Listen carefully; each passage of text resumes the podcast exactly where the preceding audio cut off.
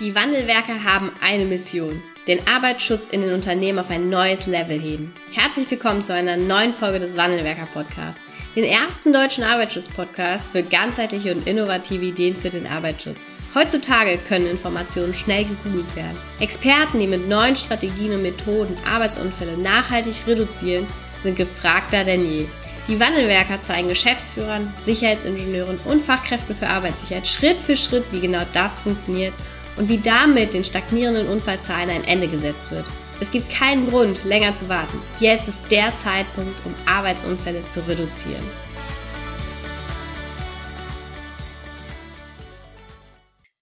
Hallo und herzlich willkommen zu einer neuen Podcast-Folge im Wandelwerker Podcast. Ich habe heute zwei tolle Gäste im Interview. Ich begrüße heute herzlich im Podcast Martin Prüsse und Marc Rockhoff. Hallo. Hallo. Hallo. Guten Morgen. Guten Morgen. Ihr seid ein tolles Gespann. Wir kennen uns schon äh, mittlerweile auch von den unterschiedlichsten Veranstaltungen. Ähm, ja, wer seid ihr, Martin? Du bist Leiter des Sachgebiets Veränderung der Arbeitskulturen und auch stellvertretender Leiter des Sachgebiets Neue Formen der Arbeit. Schön, dass du da bist. Ich freue mich auch. Und Marc, du bist Fachreferent für das Thema Arbeitssystemgestaltung und Gesundheit. Und wir haben uns heute ein tolles Thema rausgesucht, über das wir heute mit euch sprechen wollen. Ihr seid beide, das habe ich jetzt noch gar nicht erwähnt, von der BGHM, natürlich ganz wichtig noch mit zu ergänzen. Ähm, und äh, werden heute über das Thema Sicherheitskultur sprechen. Bevor wir einsteigen, stellt euch doch einfach mal kurz äh, vor, wie seid ihr zum Arbeitsschutz gekommen und was steckt eben auch hinter dem äh, Sachgebiet Veränderung der Arbeitskulturen oder eben auch Arbeitssystemgestaltung. Wer möchte anfangen? Na, Martin, komm, ich mal los. Ich soll anfangen, na dann Fang würde ich mal anfangen. Wie, wie bin ich zum Arbeitsschutz gekommen, ist übrigens eine gute Frage. Ich komme eigentlich aus der Landwirtschaft und wir fanden das immer ganz schlimm, wenn der Mensch von der landwirtschaftlichen Berufsgenossenschaft oder der Gewerbeaufsicht kam. Ähm, und ähm, ja, habe dann äh, über mein BWL und Psychologiestudium eigentlich entdeckt, dass Arbeitsschutz viel mehr ist als Steckdosen kontrollieren und äh, mache jetzt seit 14 Jahren, glaube ich, oder 15 Jahren äh, alles rund ums Thema Führungsverhalten, Verhaltenssteuerung, Unternehmenskultur bei der BG äh, und muss sagen, das ist total, total ein total schönes Thema, weil man ähm, ja, weil man Menschen dazu bringt, erfolgreich zu sein, so will ich es mal nennen, gerade wenn es um Verletzungszahlenreduzierung und Unfallzahlenreduzierung geht. Und deshalb leite ich auch das Sachgebiet Veränderung der Arbeitskultur, ein total kryptischer Titel. Die Idee ist, ähm, das Wissen zu bündeln, was wir haben und auch zu kommunizieren rund um das Thema Sicherheits-, Gesundheitskultur und Stellschrauben in, in diesem Bereich. Und ähm, wir haben da auch schon ein paar Veröffentlichungen zu gemacht. Ähm, ja, ist einfach, es macht mir Spaß, ist schön. Deshalb mache ich das. Cool. Marc, wie sieht's bei dir aus? Ja, wie sieht's bei mir aus? Ähm, wie bin ich zum Arbeitsschutz gekommen? Wahrscheinlich irgendwie eher zufällig. Ich habe mal äh, zu Urzeiten Sozialwissenschaften studiert mit äh, arbeitssoziologischem und psychologischem Schwerpunkt, ohne damals zu wissen, wo mich das hinführen könnte. Ähm, hat mich dann über ein bisschen sozialwissenschaftliche Forschung und das Thema demografischer Wandel irgendwann zur BG geführt. Ähm, wie gesagt, eher ungeplant. Damals dann, äh, ja, dort eher für diese Themen eben Alterns- und alternsgerechte Arbeitsgestaltung irgendwie zuständig und zunehmend aber auch in dieses Thema Gefährdungsbeurteilung psychischer Belastung so reingerutscht, ein Stück weit, mich da, glaube ich, ganz gut einarbeiten können und ja, mache da immer noch relativ viele Beratungen in unseren Mitgliedsbetrieben zu, moderiere so Pilotworkshops und versuche denen so ein Stück weit zu helfen, da ja eine Veränderung auf den Weg zu bringen, was diese Themen angeht. Und das ist was, was ich eben früher nicht erwartet hätte, dass ich nämlich genau das tun kann, Menschen helfen, äh, ja, dass sie sich besser fühlen, dass sie äh, eine Arbeit haben, bei der sie ja zufrieden sind, gesund bleiben und ja, eigentlich ein schönes Thema, wie Martin schon sagt. Also wir können eigentlich froh sein, dass wir uns da jeden Tag aufs Neue drum kümmern dürfen. Ne? Und ja, hausintern, also angesiedelt sind wir beide im Sachgebiet psychische Gesundheit und ich darf mich, wie du gerade schon so vorgestellt hast, um das Thema Arbeitssystemgestaltung kümmern. Also so ein bisschen die Mensch-Maschinen, Mensch-System-Schnittstelle, so meine Baustelle, ein bisschen zu gucken, wie wir da die psychischen Themen sozusagen nach vorne bringen können. Ja, auch sehr cool. Mhm. Wir haben ja zuletzt ähm, im ersten Halbjahr auch gemeinsam äh, Teilnehmer bei euch bei einem Webinar zum Thema Sicherheitskulturentwicklung. Und daraus ist auch die Idee dieses Podcasts hier entstanden. Und ich möchte gerne mal auch eure eure ähm, Eindrücke und auch Meinungen zum Thema Sicherheitskulturentwicklung mal so abfragen. Was ist denn euer Gefühl da draußen? Geht es in den Mitgliedsbetrieben? Ihr kriegt ja ein großartiges Feedback. Ähm, seid ihr ja auch eng mit den Mitgliedsbetrieben in, in Kontakt, beratet, die unterstützt die bei der Kulturentwicklung. Wo stehen wir denn da gerade und wie wird es eben auch jetzt mal so auch nach der großen Commitment-Kampagne auch in den Mitgliedsbetrieben aufgenommen, dieses Thema Sicherheitskulturentwicklung? Mhm. Also ehrlich gesagt war es schon vorher da. Gut. und besonders ähm, möchte ich jetzt mal eine Lanze brechen für kleinere und mittlere Betriebe. Mhm. Denn mein Gefühl ist schon seit diesen 15 Jahren, seitdem ich bei der BG bin, ich bin ja auch Aufsichtsperson, also auch, war auch eine Zeit lang kontrollierend unterwegs, äh, dass die zu einem großen Anteil ihre Kultur in Richtung Sicherheit und Gesundheit schon pflegen. Also aus ganz egoistischen Gründen, weil das gute Personal äh, sonst wegläuft, weil die Mitarbeiter, Mitarbeiterausfall einfach richtig Zeit und Geld kostet. Ähm, aber eben auch, weil Familien dahinter hängen und soziale Netzwerke in den Orten, in denen die Leute jetzt, wenn man ans Handwerk denkt, wohnen. Ähm, mhm. also da, da passiert sehr viel sehr Gutes, auch ganz ohne Zutun der BG oder so. Mhm. Ähm, was sich, glaube ich, also in meiner Wahrnehmung auch jetzt nach dieser fünfjährigen Kampagne, was sich ein bisschen verändert hat, ist, man kann sehr viel offener darüber sprechen. Man darf auch das Wort Kultur sagen, so ein bisschen wie man jetzt das Wort Psyche und Gefährdungsbeurteilung, psychische Belastung auch sagen darf. Am Anfang war das ja völlig verpönt. Äh, das ist ganz schön, finde ich. Das ist schön zu sehen. Ähm, und wir haben, also ich habe es jetzt gerade aktuell in einem sehr großen Konzern, ähm, eine andere ja, aus begehrlicher Sicht würde ich sagen, eine andere Bereitschaft mit der Berufsgenossenschaft, sich über solche Beratungsthemen zu unterhalten. Mhm. Und damit haben wir jetzt, finde ich, schon was Gutes erreicht, so aus begehrlicher Sicht. Ja. Mhm. Cool. Marc, hast du was ergänzen dazu, oder? Ja, also den Eindruck äh, teile ich auf jeden Fall. Ne? Also gerade in unseren kleineren und mittleren Betrieben ist sowas ein Stück weit fast Natur gegeben. Ne? Da ist dann ein bisschen eine andere Kultur, glaube ich, zu vielen dieser Themen. Und in den Konzernen, wo ja einfach auch viel Wandel stattfindet, in den, oder gerade in den letzten Jahren einfach auch viel sich dann verändert hat mit Fusionen und ähnlichem, äh, merkt man aber auch eine Bereitschaft immer mehr, um, also wir merken es einfach an den Anfragen, ne, dass wir mhm. gebeten werden, zu diesen Themen einfach ja vorzutragen oder uns mit Führungskräften in, in Workshops zu beschäftigen, um eben ja so, so einen Kulturwandel auch zu begleiten ne, und den dann in Richtung Sicherheit und Gesundheit zu steuern. Also da ist durchaus eine Veränderung zu spüren, ja. Ich okay. finde es auch total spannend, wenn ich das nochmal sagen darf, Anna. Ähm, also, dass ihr mit, mit eurem Postcard, Podcast und eurem Ansatz äh, da jetzt auf die Bühne getreten seid, so will ich es mal nennen, ne? spielt uns ja auch total in die Karten. Ähm, also, und das zeigt aber auch, wir haben zum Beispiel die, die Ausbildung zur Fachkraft für Arbeitssicherheit ist ja auch umstrukturiert strukturiert worden, weil man zunehmend wird die Fachkraft, kommen wir vielleicht nachher noch zu, eben auch Moderator eines Prozesses äh, und ist mhm. nicht mehr der allwissende Techniker. So, also diese ganzen Themen spielen uns in die Karten. Auch Corona übrigens, so schlimm es auch ist, hat uns total geholfen, weil Unternehmen festgestellt haben, wenn wir nicht vernünftig kommunizieren, gerade mit dezentralen Arbeitsplätzen und solchen Geschichten, ähm, und wenn wir nicht in das Miteinander investieren, dann funktioniert das nicht mehr, was wir haben. Unser System geht dann nicht, was auf Kontrolle und Regeln basiert. Das, das kommt dann an Grenzen. Also das sind alles so, so Dinge, die diesen gesellschaftlichen Wandel, so würde ich es fast schon nennen, irgendwie auch befeuert haben und uns natürlich, was die Sicherheit und Gesundheit und die Kulturarbeit angeht, total helfen. Das muss man einfach so sagen. Ja, sehr cool. Ähm, was würdet ihr denn sagen, sind so auch aus eurer Perspektive die Herausforderungen, wo die Unternehmen gerade stehen beim Thema Sicherheitskulturentwicklung? Also auch wenn schon viel gemacht wurde, ist es ja nie fertig. wo wieder was geschafft ist, kommen neue Herausforderungen.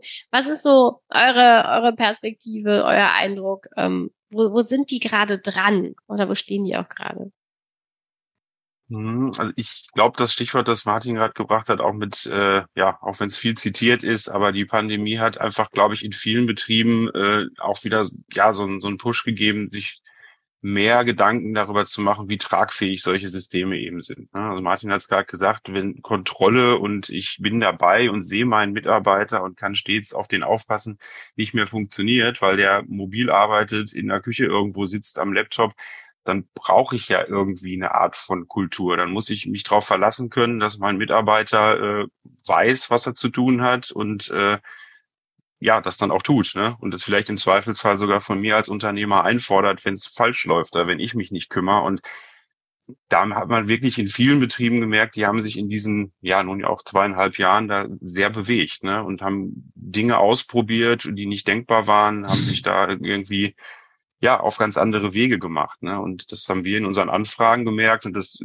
ja, tat uns ganz gut, weil das natürlich Themen sind, mit denen wir schon lange unterwegs sind, wo wir immer ein bisschen gebetet haben, aber vielleicht der Boden noch nicht so bereit war dafür. Ne? Und ich merke da jetzt auf jeden Fall, dass es immer mehr Betriebe gibt, die da unterwegs sind und glaube auch, dass sich das drüber retten lässt. Ne? Also wenn quasi die das neue Normal, wie es ja gerne genannt wird, äh, dann da ist, äh, dass da einiges von überbleibt ich, ich glaube, Herausforderung ist, dass eben ähm, sich viel verändern musste. Beispiel Homeoffice. Es musste ja einfach. Und da die Leute auch kreativ wurden, ne? Gefährdungsbeurteilung Homeoffice ist so, so, so ein klassisches mhm. Beispiel. Ähm, die konnte man nicht einfach mal technisch von außen durch Beobachtungsverfahren irgendwie machen, sondern man musste ins Gespräch kommen. So das hat man auch gemacht, hat man auch eine Checkliste gebastelt und funktionierte dann auch plötzlich. Mhm. Und die Herausforderung wird sein, dieses, ja, ich nenne es mal kreative Element wenn jetzt die Pandemie wieder abebbt und wir ein bisschen wieder Stabilität haben, rüberzubringen in die ja doch noch vorhandene, vielleicht auch relativ starre Sicherheitsorganisation. Also die Verbindung dessen wird, glaube ich, das ist ein Thema in, in, in Unternehmen, das zusammenzubringen. Wir hatten jetzt einen anderen Fall in einem Unternehmen, Gefährdungsbeurteilung psychischer Belastung. Da haben die hatten äh, damit angefangen, eine, neuen, eine neue Runde zu machen, sozusagen, nochmal die Faktoren zu erheben und zu bewerten und so weiter. Ähm, und dann kam die Pandemie. Und dann war die Frage, was machen wir? Wir, wir, wir haben das als Gesprächsverfahren, Workshop-Verfahren gemacht vor Ort. Pandemie ging nicht. Also haben sie virtuelle Workshops gemacht. Mhm. Dann. Und jetzt ist die Frage, wie kriegen wir jetzt die Verbindung hin? Die haben nämlich festgestellt, an bestimmten, bestimmten Bereichen, zum Beispiel in der Produktion, muss es weiter persönlich sein, aber in anderen Bereichen der Verwaltung, da kann es tatsächlich auch virtuell sein. Und das miteinander zu verbinden, ist eine Herausforderung, glaube ich. Mhm. Und die gibt's auch immer noch. Und das Zweite ist zum Thema Verhalten und Verhaltenssteuerung. Das, glaube ich, ist auch eine Herausforderung. Manche sagen Gesundheitskompetenz, personale und organisationale Gesundheitskompetenz ist ja gerade hip. Sehr ne? zugänglich. Ja, ja, genau. Also, also die Frage Geht direkt ist, in den Kopf. Ja, die Frage ist, wie viel Eigenverantwortung sozusagen brauche ich als Mitarbeiter? Also muss ich auch übernehmen, vielleicht auch neu im Verhältnis zu früher, wo mir alles vorgegeben wurde. Aber wie, wie muss ich denn als Organisation die Menschen auch dazu befähigen, dass sie das überhaupt können? Mhm. Also welchen Rahmen muss ich, also diese, diese alte Diskussion Verhaltensverhältnisprävention, die kommt mit neuen Begriffen sozusagen total wieder hoch. Ähm, und ist, glaube ich, da, das ist, glaube ich, eine echte Herausforderung, das, das hinzubekommen, ähm, weil mein Erleben in der Beratung ist, die Unternehmen sind eben, müssen flexibler bleiben, auch in, in ihrer Organisationsstruktur. Und da trotzdem muss man trotzdem Prozesse definieren. Die Prozesse müssen aber an sich flexibel sein. Also noch wieder ein Beispiel. Balance Scorecard ist vielleicht ein Begriff, ne? Also die, die Frage, wie messe ich Erfolg auch bei Sicherheit und Gesundheit, da gibt es unter anderem dieses Konzept. Da hat jetzt ein Unternehmen einen Indikator eingeführt in dieser Balance Scorecard, der heißt Schwerpunktaktionen. Mhm. Also die machen jedes Jahr ein Sicherheits- und Gesundheitsthema als Schwerpunktaktion und bewerten das nach ganz normalen Controlling-Kriterien, also Unfallreduktion, Verletzungsreduktion, ähm, Wissen in der Belegschaft, Verhaltensveränderungen in der Belegschaft, also Verhaltensrückmeldungen und sowas. Finde ich total abgefahren, dass man versucht, also in, in ein klassisches Controlling-System diese Kennzahlen einzubringen, aber eben auch mit einem flexiblen Block, also wo, wo jährlich sozusagen, bei denen machen das die Sicherheitsexperten, ein neues Thema definieren, was jeder Geschäftsführer muss sich damit beschäftigen, weil er diese Zahlen zurückgemeldet bekommt. Also damit schaffen die das, eine Flexibilität in ein festes System zu integrieren. Ich hoffe, das war jetzt nicht zu kryptisch, aber das, ich, das, das, das glaube ich, ist die Zukunft. So. Ja, ja, du hast gerade äh, das Thema angesprochen, eben auch ähm, Verantwortung an Mitarbeiter oder mehr Verantwortung eben auch an Mitarbeiter ähm, zu geben oder geben zu müssen, gerade auch im Bereich Homeoffice jetzt als Beispiel. Wie schaffen wir das denn, diese Kompetenz zu entwickeln? Und am Ende ist es natürlich auch eine Haltung, die wir da entwickeln. Wie mhm. schaffen wir das bei den Mitarbeitern und, und auch Führungskräften gehören ja mit dazu? Marc, darf ich nochmal? Du darfst gerne. schönes Erlebnis. Äh, genau um diese Frage. Ne? Ja, also ja, wir haben eine Gefährdungsbeurteilung zum Homeoffice. Da steht zum Beispiel drin, dass man alle Stunde Pause machen soll. Ungefähr zehn Minuten Pause. Ne? So. Ähm, und zwischendurch sich bewegen soll und dann, also eben abgesehen von der Bildschirmausstattung und solchen Dingen, so auch verhaltensbasierte Dinge. Aber die Mitarbeiter machen das ja nicht. Die halten sich ja nicht dran. Ne? Ähm, Frage, die dann auftaucht, ist ja, wie werden denn Meetings geplant? Also werden die denn überhaupt so geplant, dass man zehn Minuten Luft hätte? Zum Beispiel. Und da mhm. stellte sich raus, nee, auch, wir machen das auch mal gern direkt aneinander. Ne? So, also, mhm. so. Oder eine andere Frage, ähm, was willst du denn deinen Kindern, also hatten wir in der, in der Geschäftsführungsrunde in einem kleineren Betrieb, was wollen sie denn ihren Kindern vermitteln für eine Haltung zum Thema Arbeit und Arbeit und Berufsleben äh, einbringen? Das war eine totale Eisbrecherfrage. Diese Frage, was wollen sie, welchen Eindruck sollen ihre Kinder haben? So, und die, der hat dann gesagt, die sollen den Eindruck haben, A, dass ich das im Griff habe und B, dass ich Beruf und Arbeit voneinander trennen kann und C, dass es natürlich möglich ist, Arbeit so zu strukturieren, dass man auch Freizeit hat. Und dann wurde er ganz still und merkte, oh, was habe ich denn jetzt gesagt? da muss ich meinen Stil ändern. Also ich glaube, mhm. Solche, also kommt ja aus dem systemischen, aus der systemischen Psychologie, ne, solche Fragen, die den, den, den Rahmen, den Denkrahmen erweitern, sind, glaube ich, gut, um eine Haltung zu bilden. Ja. Mhm. Marc, wolltest du noch was ergänzen dazu? Oder? Ja, also ich, ich, ich denke auch da, dass wir jetzt diesen, diesen Wandel, man kann den ja immer viel zitieren und, und, beschwören, was da alles Wichtiges passiert, aber einfach, wir haben jetzt wieder eine Phase gehabt, in der, in denen wir den Mitarbeitern gezwungenermaßen ganz viel Kompetenzen geben mussten. Ne? Also nicht nur im Homeoffice, sondern auch die, die dann in den Betrieben waren, mussten ja plötzlich unter ganz anderen Bedingungen arbeiten. Ja, da waren dann zum Teil nur die Hälfte der Leute da, da waren dann plötzlich vielleicht auch Führungskräfte gar nicht vor Ort und so. Und es hat trotzdem funktioniert. Ja, mhm. Irgendwie ließ sich Arbeit trotzdem durchführen und die Organisation hat funktioniert. Und auch ich glaube, das auch rüber zu retten, zu sagen, na ja, wir können denen vielleicht viel mehr zutrauen, als wir das immer glauben und denen nicht nur immer in einer Standardunterweisung mit ein paar PowerPoint-Folien immer wieder vorbeten, wie es richtig ist, sondern es mit ihnen gemeinsam machen, sie einbeziehen, ja, und genau das zu nutzen. Ne? Es hat funktioniert und es wird auch mit Sicherheit bei anderen Themen funktionieren. Und ja. also das kann immer die Chance sein, ne? wenn man eh gezwungen ist, sich zu bewegen. Ja. Ich finde, man sieht auch nochmal, wie, wie abgefahren, Kollegen würden sagen, modern das Arbeitsschutzgesetz ist. Ne? Das hat einen KVP-Prozess im mhm. Gesetz. Also das muss man sich mal auf der Zunge zergehen lassen. Ja? Also die Idee ist, man kommt ins Gespräch, guckt sich die Bedingungen an, bewertet gemeinsam die Bedingungen und äh, leitet dann gemeinsam Schutzmaßnahmen ab und guckt immer wieder drauf. Hm. Wie cool ist das denn? Also so ähm, und also ich finde es total schön zu erleben, dass in diesen Pandemiezeiten, die haben uns da echt geholfen, muss man leider so sagen, äh, da viel mehr Wert drauf gelegt wird. Auch wirklich, mhm. weil eben auch Führung, glaube ich, so erlebe ich das, festgestellt hat, wir brauchen die Leute. Wir, wir müssen mit ihnen sprechen. Wenn wir wollen, dass die Eigenverantwortung übernehmen, müssen wir mit denen sprechen und wir müssen es aushalten, wenn uns mal jemand sagt, nee, also so wie du das machst, das geht nicht. Das motiviert mich nicht oder es holt mich nicht ab oder es hilft mir nicht. Also das, ähm, also ich spüre da eine deutliche, ja, höhere Offenheit. Ich glaube, so mhm. kann man das sagen. Einfach. Und die, ja. das hilft. Die, dieses, und weil du mich fragtest, wie, wie macht man es eigentlich? Ich glaube, man macht es, indem man solche äh, systembrechenden Fragen stellt, wie, wie das mit den, was willst du denn deinen Kindern vermitteln und indem man gute Erlebnisse erzählt. Also Beispiel aus dem eigenen Haus. Pausen hatten wir eben schon. Wir haben eine Pausenbeauftragte uns selber eingeführt. Aus, also in der, innerhalb unseres Sachgebiets, ohne unsere Führungskraft, weil wir gesagt haben, es kann nicht sein, dass wir es nicht hinkriegen, Pausen zu machen, weil wir die ja so dringend brauchen und weil wir auch feststellen, wir sind dann viel effizienter, wenn wir das machen aber es, wir kriegen es nicht auf die Reihe. Ne? Wir sind dann so im, im, man merkt es ja schon so im Thema und so fasziniert von dem, so was wir da tun. Ja, ja, genau. Und, äh, und so, jetzt haben wir eine Pausenbeauftragte und die, das funktioniert super, die kümmert sich, mhm. die Kollegin kümmert sich hervorragend darum und es macht uns zusammen besser, ohne dass ja. eine Führungskraft da irgendwas zu beigetragen hat. Und mhm. diese, die, das erzählen wir an jeder Stelle, heute auch wieder. Also das, das ist natürlich jetzt eine spannende Frage, wie, ne? Ja. Also geht die dann rum? Habt ihr einen Zoom-Raum?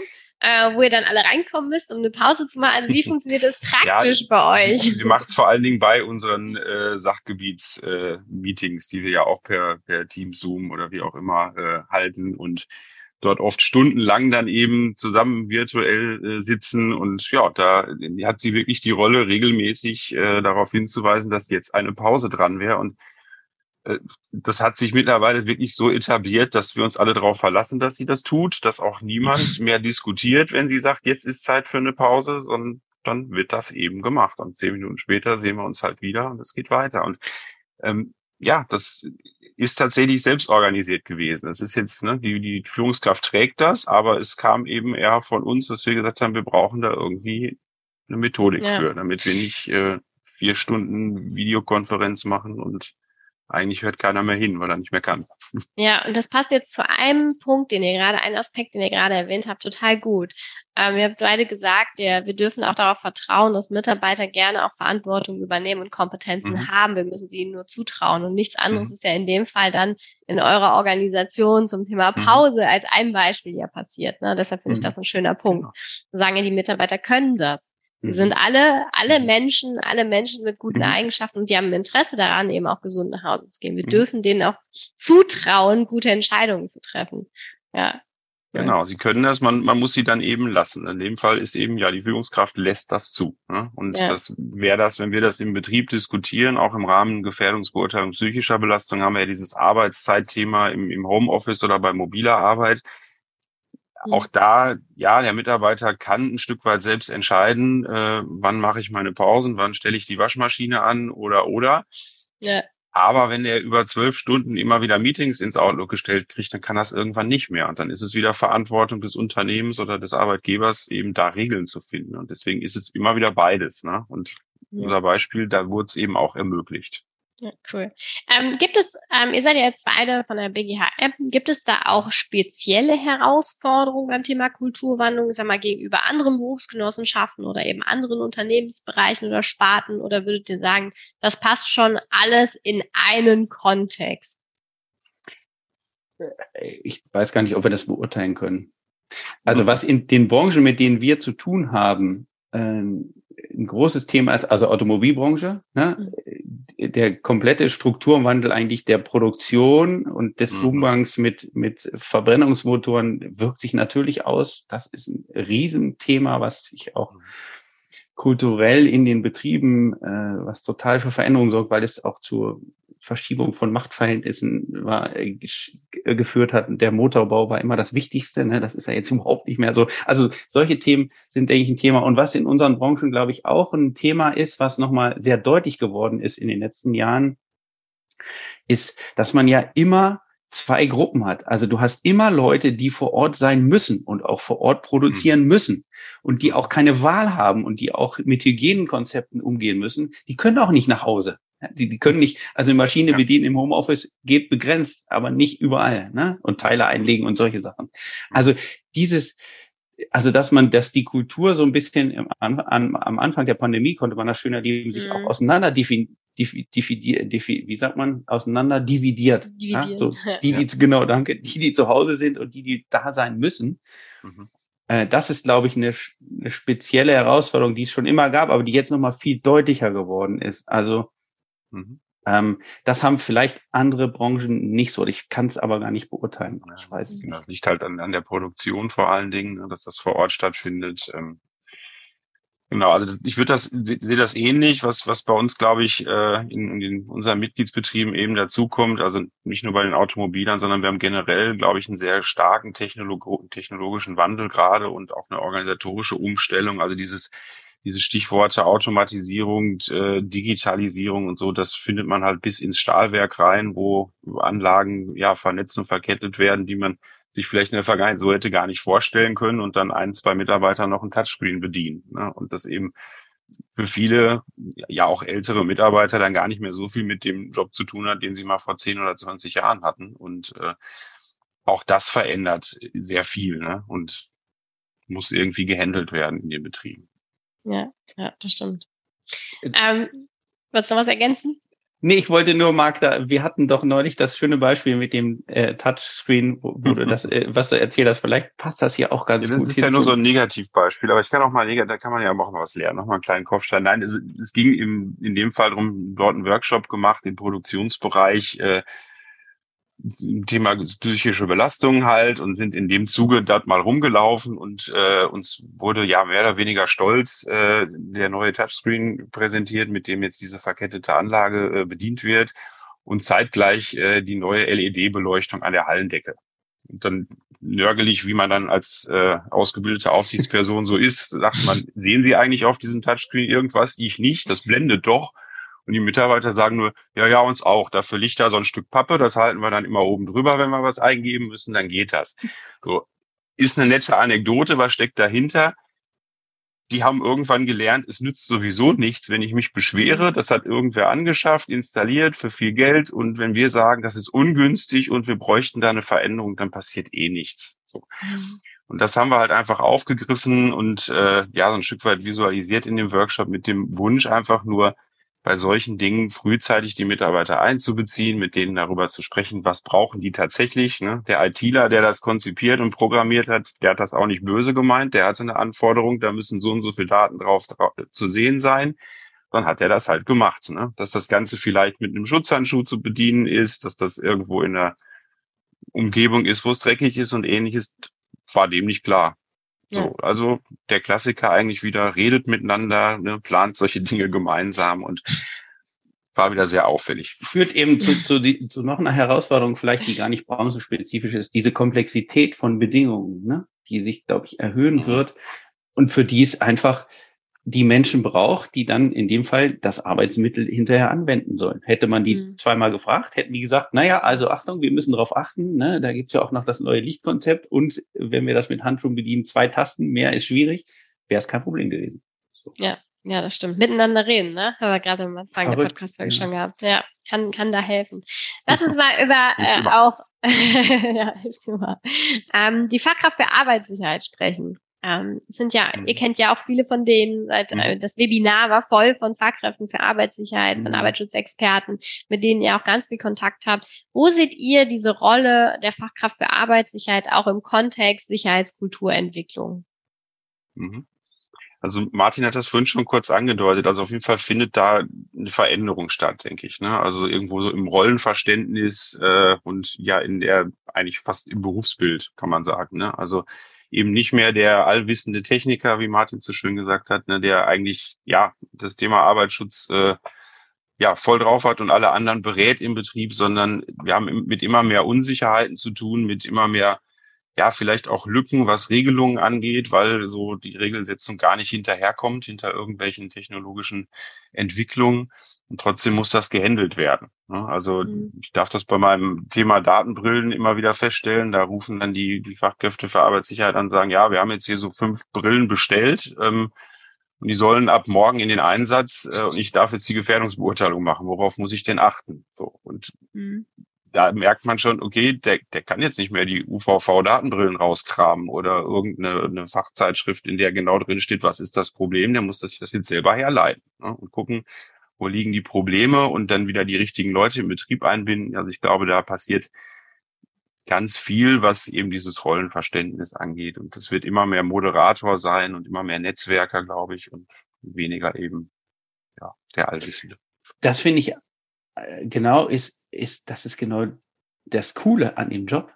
Also ne, ja, diese, ne? ich habe so einen Betrieb vor Augen, die waren sich wirklich mit Gefährdungsbeurteilung haben die sich schwer getan und mit der Psyche dann besonders und Betriebsrat und Geschäftsführung und so und waren sie nicht so richtig einig und und die Fachkraft hatte hat es geschafft, eigentlich aufgrund ihrer Rolle, weil sie eben der neutrale Berater ist, hat sie hat sie erstmal mit beiden Einzigen gesprochen, hat gesagt, los, wir wollen doch alle dass wir hier gut arbeiten können und dass die Beschäftigten, dass es denen gut geht. Da konnte keiner Nein sagen. und dann hat sie die, das war, das war das Einstiegsargument, zu sagen, los, wir setzen uns mal zusammen. Also der hat den entscheidenden Impuls gegeben, dass man sich auch wieder zusammengerauft hat, weil die Rolle der Fachkraft für Arbeitssicherheit ja auch so angelegt ist, so ist ja vorgesehen. Und das finde ich, also ich glaube, die wird eher wichtiger im, in Zukunft. Gerade bei so, wie Marc sie beschrieben hat, so komplexen oder unklaren Situationen auch, wo man eigentlich nicht weiß, wie, wie soll ich mich einem Thema annähern, wie soll ich die Sicherheit beurteilen, der hat die Systematik ja gelernt. Deshalb haben wir die Fachkraftausbildung zum Beispiel in den Beginn ja auch umgestellt, weil wir noch mehr Wert auf diese Kommunikation und die Systematik des KVP-Prozesses äh, legen, damit man eben ja eigentlich flexibel reagieren kann und trotzdem sehr fundiert beraten kann. Also ich glaube, die, die, der wird in Zukunft noch wichtiger als Schnittstelle. Würde ich mal prognostizieren. Ja. Mhm. Und eben auch deutlich stärker nochmal in Richtung des Vermittlers. Mhm, ähm, ja. und, äh, das ist ein schönes Beispiel, was du gerade beschrieben hast, ne? Ähm, dass die Fachkraft für Arbeitssicherheit natürlich durch ihre besondere Stellung im Unternehmen schon mal ganz andere Herausforderungen hat als der Geschäftsführer, die mhm. Führungskraft oder vielleicht auch der Betriebsrat selbst. Und das ist, äh, das ist ein Vorteil, ne? Wir dürfen das als ja. Vorteil betrachten und eben nicht, wir sind nicht weisungsbefugt und können gar nichts Großes ausrichten. Wir beraten nur, ähm, den Rest müsst ihr machen, sondern mhm. es ist eher als Vorteil zu sehen. Ja, das sehe ich auch so. Ähm, Gibt es, ähm, wie, wie unterstützt ihr eben auch die Fachkräfte für Arbeitssicherheit? Vielleicht könnt ihr auch gerne noch mal ein bisschen Werbung für euch oder eben auch dafür machen, was man bei euch so auf der Homepage auch dazu findet, ne? wie man mhm. ähm, da die tollen Dinge, die eben auch zum Thema Datenbrillen, hatte ich jetzt gerade auch noch mal mitgenommen, wie man da auch mit euch in Kontakt treten kann und wo man da auch eine Unterstützung von euch als Mitgliedsbetrieb erhält. Mhm. Werbung machen, das, das können wir nicht. Ne? Also, ne? also über Wieso? Ihr müsst auch werben, also Berufsgenossenschaft. Ihr seid doch ja, Verein oder nicht? Stimmt, ja, man muss ja, man ist ja uns zwangsversichert, da muss man ja so, aber nein, ganz im Ernst, ähm, man kann natürlich über die zuständige Aufsichtsperson, jeder Betrieb hat ja tatsächlich, tatsächlich einen Menschen, den man, einen richtigen Menschen, den man auch immer ansprechen kann. Ja, das ist ja heutzutage nicht mehr so selbstverständlich, ne? Also wo man wirklich, ähm, und ähm, über die zuständige Aufsichtsperson kann man uns anfordern. Ähm, wir haben ja so, so ein dreistufiges System. Wir haben immer den, der für den Betrieb zuständig ist, und dann haben wir einen, einen zweiten besonders ausgebildete Fachkraft, äh, die sich jetzt in unserem Fall mit dem Thema Gesundheit und ähm, Arbeitsgestaltung beschäftigt. Und dann, dann kommen sozusagen Marc und ich in der dritten Ebene als die, die Fachreferenten. Also das kann man immer machen. Was wir gerade erst veröffentlicht haben, ist in, auf unserem BGHM Lernportal eine, so, ein, so ein virtuelles Selbstlernprogramm zum Thema Verhalten und Präventionskultur, wo wir nochmal so, so Grundregeln ähm, auch der Verhaltenssteuerung äh, besprechen, ne? dass eben nur bestrafen nichts nützt, äh, so grob gesagt, und ähm, dass man auch die, die guten Verhaltensweisen unterstützen muss und wie man so ein bisschen systemisch da auch rangehen kann. Ähm, das ist, glaube ich, ganz schön. Dann gibt's mehrere Fachinformationen. Fachinformationen, das ist bei uns auch wieder so äh, kryptisch formuliert, sind immer so kurze, drei, vier, fünfseitige ähm, Informationsschriften, wo wir das, das Wissen, was wir haben zu einem Thema, äh, Verhaltenssteuerung ist eins, resiliente Unternehmen, also was unterscheidet eigentlich die guten aus unserer Sicht, die Unternehmen, die viel in Sicherheit und Gesundheit tun und wenig Unfälle haben, von denen nicht so guten, das haben wir auch mal aufgeschrieben, oder eben Datenbrillen, Umgang mit Datenbrillen, wichtige Aspekte dazu, das nennt sich bei uns Fachinformationen. Ähm, die, die haben wir, äh, die, die kann man sicher auch jederzeit runterladen und da gibt's dann auch immer Kontaktdaten dazu, um sich beraten zu lassen. Ne? So, mhm. ja. Ja, wir, cool. wir freuen uns immer äh, über Menschen, die sich für Sicherheit und Gesundheit interessieren und sind zu jeder Zeit bereit äh, zu unterstützen. genau. Wie stellt ihr euch denn äh, die Sicherheitskultur in den Unternehmen in den nächsten fünf Jahren vor? Hm. Ähm, ich finde, das fand ich eine total spannende Frage. Es wäre auch so, so ein bisschen äh, quasi unser Arbeitsauftrag dann. Ne? Wenn wir mhm. sagen, wie soll es in fünf Jahren aussehen, dann müssen wir uns Gedanken machen, wie, wie schaffen wir das? Ne? Wie können wir unterstützen ja. dabei? Ähm, ich glaube, ganz wichtig einfach, was wir auch, glaube ich, schon gesagt haben, ist so ein Stück weit dieses Beteiligungsorientierte, also wirklich nicht nur Mitarbeiter mitzunehmen, also oder mitzuschleifen, irgendwie so rein bildlich, sondern es mit ihnen gemeinsam zu machen. Ne? Also die soweit ja zu, zu qualifizieren und soweit zu bringen, dass sie eben ja dann doch jetzt gesundheits- und äh, sicherheitskompetent sind, diese Dinge auch selbst zu zu gestalten, festzustellen, wo vielleicht irgendwas nicht in Ordnung ist, um das dann auch wirklich einzufordern und es eben nicht nur bei ja einigen wenigen Verantwortlichen im Betrieb zu lassen, das Thema. Ne? Also im, im, schlimmsten Fall, wer macht bei uns Sicherheit? Äh, ja, die, die Sicherheitsfachkraft, ne? sondern bitte die Führungskräfte, aber eben auch die Mitarbeiter, die eben nicht nur als Konsument, sondern eben ja mitnehmen und einbinden. Ich glaube, das ist das, wo wir gerne hin möchten, ne? wo ja auch jetzt die, letztlich die Commitment-Kampagne schon ganz viel äh, Weg bereitet hat ne, und das ja auch weitergehen soll. Da kannst du vielleicht auch noch kurz was zu sagen, Martin, weil das genau in die Richtung zielt. Ne? Also ja, nicht umsonst haben wir die Themen aus der Commitment-Kampagne, führen wir weiter, ne, in im Standardgeschäft sozusagen. Die sind jetzt also gemeinsam Sicherheit schaffen, heißt das bei der BGHM. Also im, im Standardportfolio sind die jetzt drin. Vorher war es ja nur eine Kampagne, auch dieses Fünf-Stufen-Modell. Also wie kriegen wir alle zu wertschöpfen, wäre so die, die Zukunftsperspektive in der fünften Stufe.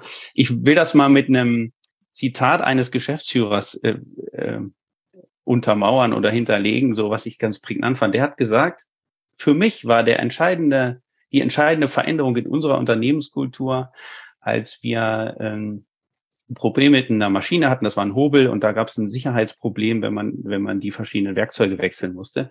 Und die Mitarbeiter gesagt haben, nicht nur gesagt haben, wir haben da ein Problem, also das fand er schon mal gut, aber das kannte er schon, sondern die haben gesagt, wir haben auch eine Lösung. Wir haben einen Vorschlag, wie wir das machen können. Der könnte gut funktionieren. Wir haben schon den Hersteller ähm, angeschrieben und haben ihn schon gefragt, ob das geht und was es kostet. Und dann hat der Geschäftsführer gesagt, und da war für mich klar, ich habe Sicherheit und das Denken darüber, ich habe es etabliert, ich habe es geschafft, mhm. dass das mhm. einfach lösungsorientiert, so platt es auch klingt, äh, mitgedacht wird.